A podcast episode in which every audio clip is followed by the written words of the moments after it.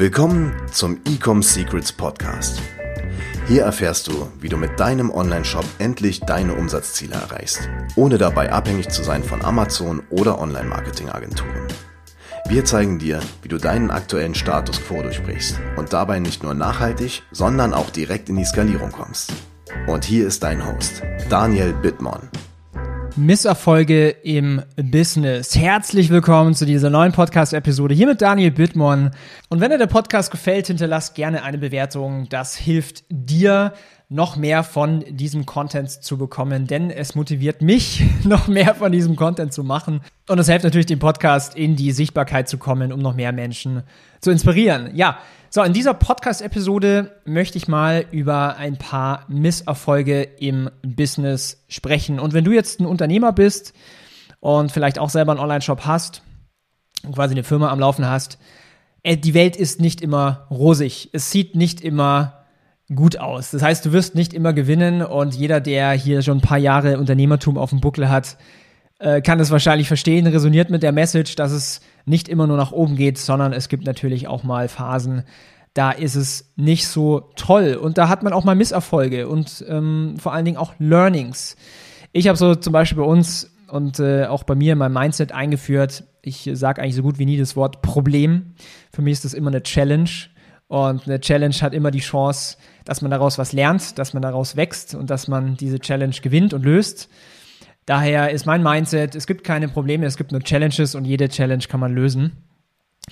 Und ich mache jetzt mal so ein bisschen die Motorhaube auf, so in den letzten paar Monaten, was denn so Misserfolge waren, denn ähm, ich reporte hier natürlich immer ganz tolle Case Studies. Ich mache immer hier äh, Podcast-Episoden zu irgendwelchen neuen Umsatzrekorden, äh, zu irgendwelchen ja, Case Studies, Kundenergebnissen und so weiter. Aber es gibt natürlich auch Sachen, die äh, nicht so sichtbar sind.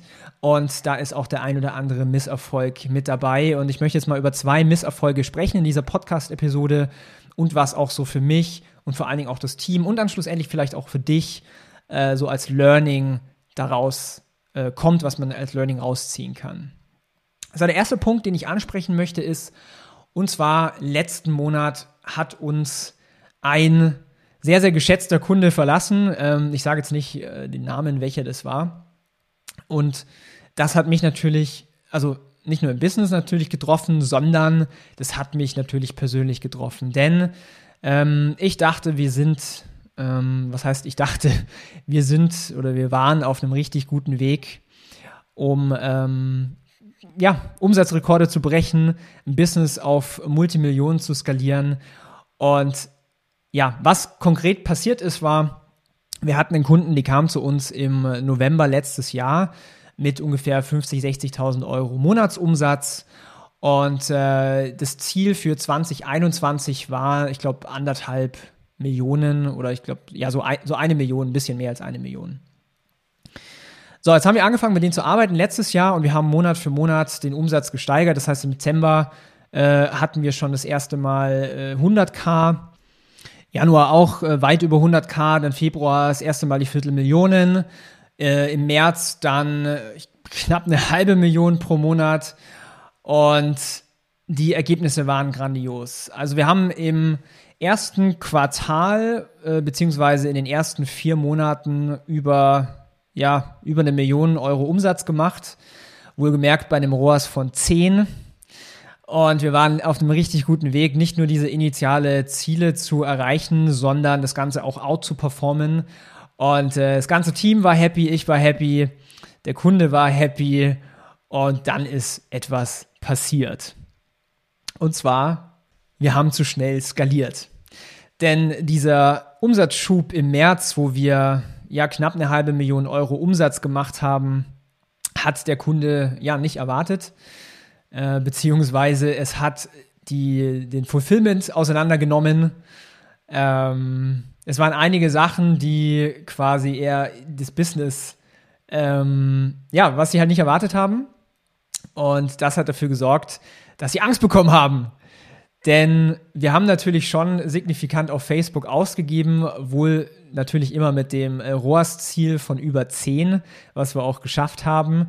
Aber trotzdem dadurch, dass die Gründer noch nicht wirklich unternehmerische Erfahrung hatten, und das ist ein ganz großes Learning, waren sie natürlich nicht auf unserem Mindset. Das heißt, wir sind natürlich schon viel, viel weiter. Ich meine, ich bin jetzt seit elf, seit elf Jahren selbstständig äh, und ja, da durfte man natürlich schon sehr, sehr viel ähm, lernen und so weiter. Das heißt, was sie eigentlich abgeschreckt hat und so ein bisschen in Strauchen gebracht hat, war, wie viel Geld wir eigentlich auf Facebook ausgeben.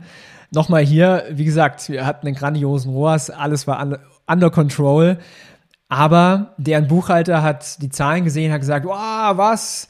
Ähm, Facebook ist auf einmal so ein ganz großer Kostenpunkt. Und das ist eigentlich auch das Stichwort.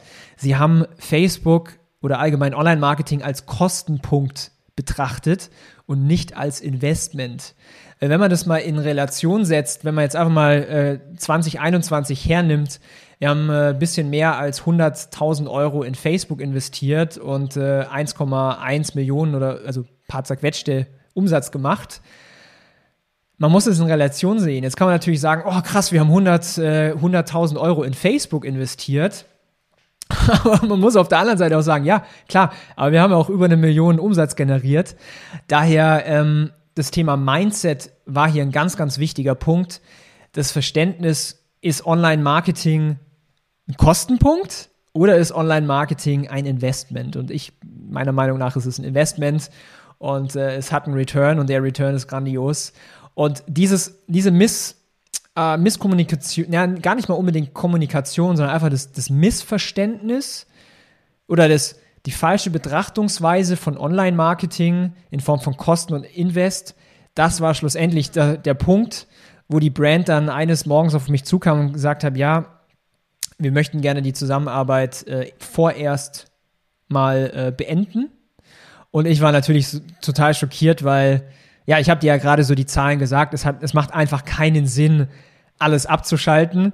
Und ähm, ja, Learning für mich, für mich als Marketer, für mich als äh, Unternehmer, ähm, für mich ist es glasklar, dass Marketing ein Investment ist und kein Kostenpunkt. Und ähm, das Gleiche darf ich aber nicht erwarten von anderen Menschen, die vielleicht noch weniger Erfahrung haben. Mich würde es mal interessieren, wie du jetzt das Thema siehst, was deine Erfahrungen sind. Äh, kleiner Call to Action, schreib mir bitte auf, auf Instagram, Daniel Bittmann. Wenn du mich suchst, dann findest du mich. Würde mich mal interessieren, wie deine Meinung zu dem Topic ist. Ist Facebook Ads eher ein Kostenpunkt oder ein Investment? Ich sehe das als ganz große Chance. Und äh, wie gesagt, wir investieren im Monat äh, eine Million Euro in Facebook Ads und generieren Multimillionen daraus. Das heißt, ich hört sich jetzt bescheuert an, aber ich liebe Facebook Ads, also ist ein sehr, sehr gutes Tool, um Kunden zu gewinnen. Daher konnte ich dieses Mindset nicht verstehen, aber es war schlussendlich trotz des großen Erfolges für mich persönlich ein Misserfolg, dass ich es nicht geschafft habe, den Kunden ähm, ja noch weitere Monate bei uns zu behalten. Aber großes, großes Learning an der Stelle. Und ich wette, ich mache das jetzt hier im Podcast, ich wette, die kommen zurück, denn äh, da draußen am Markt gibt es jetzt nicht so gute, nicht so viele gute Player die äh, gleiche Ergebnisse äh, erzeugen können wie jetzt wir. Dementsprechend bin ich mal gespannt, ob sie auf die Schnauze fallen und wieder zu uns kommen. Aber das ist ein anderes Thema. So, dann das zweite, der zweite Punkt, über den ich sprechen will, auch quasi in Anführungszeichen ein Misserfolg. Ähm, wir haben jetzt in den letzten drei Monaten auch mal falsche Kunden angenommen. Das heißt, selbst im im Prozess des Onboardings beziehungsweise in der Kundenakquise habe ich teilweise Kunden angenommen, wo wir jetzt leider erst im Nachhinein ähm, rausgefunden haben, trotzdem, dass wir so viel Mühe rein und also Mühe, Zeit und Energie rein investiert haben, war es kein Win, war es quasi ein Misserfolg. Und ich habe natürlich die Frage gestellt, warum, warum war das so? Und das Thema, was ich dann festgestellt habe, war, wir haben gegen unsere eigenen Prinzipien verstoßen. Also wir haben eigene Kategorien oder wir haben eigene äh, quasi Bedingungen, die ein Kunde bei uns erfüllen muss, damit wir überhaupt die Zusammenarbeit überlegen. Und ich habe bei, ich glaube, zwei Kunden das einfach nicht beachtet, denn die Kunden wollten einfach so hart mit uns zusammenarbeiten, dass ich gesagt habe, okay, komm, dann machen wir es, arbeiten wir mit dir zusammen. Und das ist halt Short-Term Thinking. Weil für mich in dem Moment war es halt so, okay, ja, lass uns doch diese zwei neuen Kunden einfach annehmen. Ähm, ist ja auch Revenue für die Company. Aber das ist Short-Term Thinking. Denn im Nachhinein habe ich einfach gemerkt, äh, bei diesen Kunden, wir haben überproportional viel Zeit investiert, wir haben überproportional viel Energie investiert und am Ende war das Ergebnis eher so mau. Und das Problem, was es eigentlich war, das Produkt, was da verkauft wurde, das war einfach, ja, ich sag mal, nicht so, nicht so tauglich. Nicht so, es gab keinen wirklichen guten Product Market Fit. Und am Ende des, am Ende des äh, Tages habe ich halt das Mindset, ähm, wenn ich ein Produkt verkaufen möchte, dann ist Marketing quasi das Bündeln eines Verlangens nach einem Produkt. Das heißt, es ist sehr, sehr schwer, wenn nicht sogar unmöglich, ein Produkt, was ein Markt nicht haben möchte, dem Markt zu verkaufen. Da kannst du das beste Marketing machen. Da musst du schon Magier sein, um sowas äh, quasi irgendwie an den Mann zu bringen. Wenn es keine Grundhaltung gibt von Menschen, dieses Produkt zu kaufen, dann funktioniert es auch nicht mit dem weltbesten Marketing.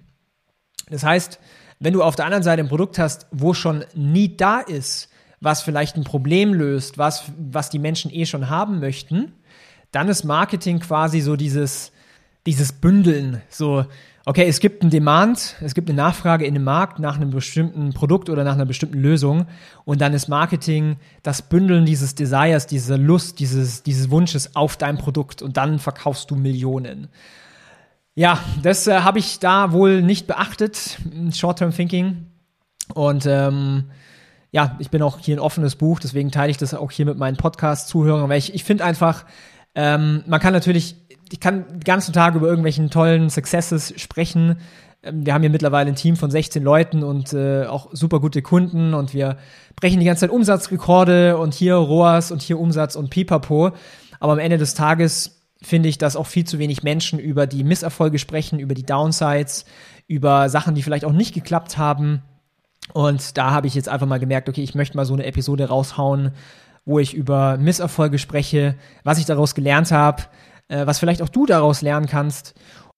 Ja, und wenn du sagst, okay, ich habe das richtige Mindset, ich sehe Online-Marketing als Investment für Wachstum und nicht als Kostenblock, vor allen Dingen, wenn man äh, den Target ROAS erzielt, den man braucht.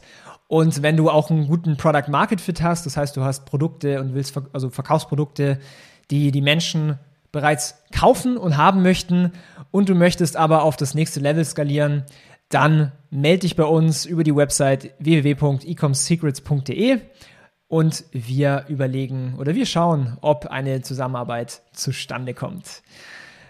Bis dahin, ich wünsche dir alles Gute, guten ROAS, viele Sales und bis dann. Ciao.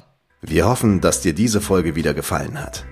Wenn du auch endlich konstant und profitabel sechs- bis siebenstellige Umsätze mit deinem Onlineshop erreichen möchtest, dann gehe jetzt auf ecomsecrets.de und buche eine kostenlose Strategiesession. In diesem 45-minütigen Gespräch zeigen wir dir ganz genau, welche Schritte du umsetzen musst, um profitabel skalieren zu können. Es sind immer die gleichen fünf Elemente, die du meistern musst, um deinen Online-Shop erfolgreich zu machen. Du willst wissen, welche das sind? Gehe jetzt auf ecomsecrets.de und finde es heraus.